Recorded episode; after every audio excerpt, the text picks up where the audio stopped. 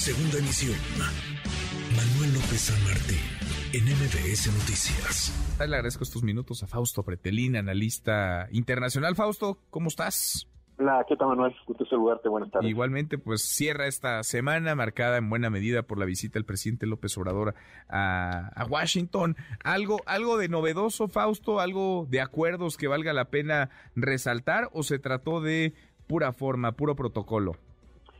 Eh, pues mira, eh, si, nos, eh, si nos enfocamos al comunicado conjunto, que, dieron ambos países, ambos gobiernos, pues eh, lo más relevante es el tema de la inversión en infraestructura fronteriza. ¿eh? Yo, yo veo que eso es el, de alguna forma, eh, le pone números el gobierno de Estados Unidos, 3.4 mil millones de dólares y el gobierno de México 1.500 millones de, de dólares. el gobierno de Estados Unidos sí puntualiza que son 26 proyectos de modernización y construcción. El gobierno de México, pues no, simplemente pone entre 2022 y 2024.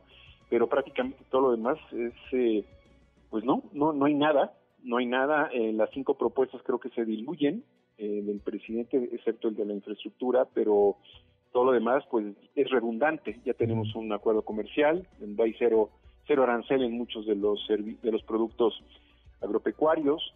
Eh, pues el tema de la gasolina, ¿no? Cruzar la frontera, bueno, es un costo transaccional, muchos lo harán, otros no, porque tardan pues una, dos horas eh, en regresar, ¿no? Hacer la fila de espera en la frontera. Entonces, eh, Manuel, pues no, en realidad eh, da más o dio más para un ángulo político que práctico, que, comercial y sobre todo de resultados, ¿no? Sin duda. Ahora, había quienes pensaban que podía ser ríspida esta reunión, este encuentro, sobre todo por el antecedente, la cancelación de la participación del presidente López Obrador en la cumbre de las Américas. En ese, en ese terreno, ¿cómo viste los discursos? ¿Cómo viste las formas? ¿Cómo viste, eh, digamos, la manera en la que se desarrollaron los encuentros? Primero con Kamala Harris, parecía muy sonriente el presidente y la vicepresidenta, y después con Joe Biden.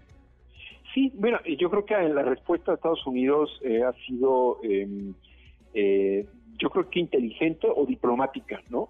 Sí hay malestar, es evidente que cuando el presidente Biden, eh, ante los medios de comunicación y ante el propio presidente López Obrador, sí menciona que el tema de migración fue abordado en la Cumbre de las Américas, pues simplemente faltó poner tres puntos suspensivos y agregar, usted no quiso ir a Los Ángeles eh, el tema de que haya recibido Kamala Harris en un desayuno al presidente y no Joe Biden al presidente López Obrador, pues también es una degradación, y no lo digo porque sea Kamala, sino es desde el punto de vista del puesto que ocupa, ¿no? Es decir, se esperaría que hubiera equidad. Eh, y como se ha mencionado también, Manuel, el hecho de que hubo eh, distinta, distinto tiempo, ¿no? Que aprovechó el presidente López Obrador a decir un discurso de media hora y el de Biden fue mucho menor. Eh, eso eh, habla evidentemente que eso se prepara con antelación. Se sabe prácticamente cuántos minutos y segundos va a durar la participación de cada uno de los presidentes y no sé eh, si se quedó que sí se, por parte de México que iba a hablar 30 minutos el presidente. Mm. Eh, me cuesta me cuesta trabajo eh, pensar que así fuera no que hasta le dijo no yo hablo hablo lento no hablo de corrido me tomo mi, tiempo. sí y cuando lo dice el presidente Biden hoy me sorprende que esta reportera tenga buen pulso y que lleve 30 minutos aguantando, pues eso también es un mensaje de doble, eh, hay mensaje entre líneas. Sí, llevamos todos quería decir Joe Biden, todos aguantando esta media hora, estos 30 minutos. Ahora, el tema central, eh, coincidirías, Fausto, es, es la migración. Hay otros, por supuesto, en la agenda bilateral, pero migración sería el central, el que podría, digamos, eh, de alguna manera describir el objetivo de esta, de esta gira. Eh, sí es importante, pero el reloj eh, electoral en Estados Unidos impide que sea el tema central. Eh, es evidente que después de 12, dos semanas antes de la reunión fue eh, la tragedia del tráiler en San Antonio.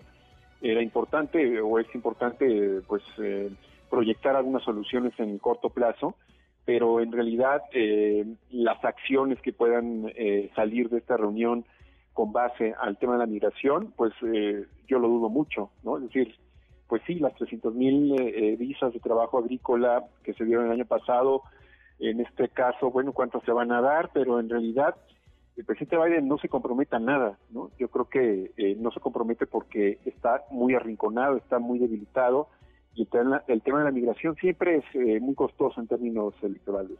Sin duda, sin duda. Oye, y en el energético sorprendió, no sé, a todos, algunos sí, que el presidente López Obrador en esta reunión con Biden asegurara lo que vaya es todo menos novedad, que México apuesta por el petróleo, pero sí llamó la atención que se abriera, digamos, la posibilidad a la inversión extranjera, particularmente a la inversión estadounidense en el sector. Sí, sí, sí. Eh, yo creo que el, tema del, del TEMEC vienen algunos elementos que, que, se tienen que respetar y que quizás eh, ha agregado algunos interrogantes algunas declaraciones del presidente López Obrador, sobre todo pues sí, con esta con este intento de reforma eléctrica que no progresó y ahí pues algunas empresas europeas, sobre todo italianas y españolas fueron pues eh, muy criticadas. Sin embargo, quien hizo la chamba eh, pues la chamba negra fue el, embajador eh, Ken Salazar, ¿no? De presionar eh, aquí en México para que no fructificara, pues vamos a ver en la realidad, ¿no? No, porque creo que el presidente de México, si tú lees el comunicado, bueno, también se compromete con energías, energías limpias, eh, con el, autos eléctricos o cero emisiones. Es decir, sí, ojalá que sí ocurra, pero vamos a ver ya en los hechos si, si verdaderamente ocurre, ¿no? Pues eh, veremos a ver si qué tanto de los dichos se traduce en hechos, qué tanto de las palabras pasa al terreno de las acciones. Gracias, Fausto. Hasta pronto, buen fin de semana. Hasta muy pronto, muy buenas tardes. NBS Noticias.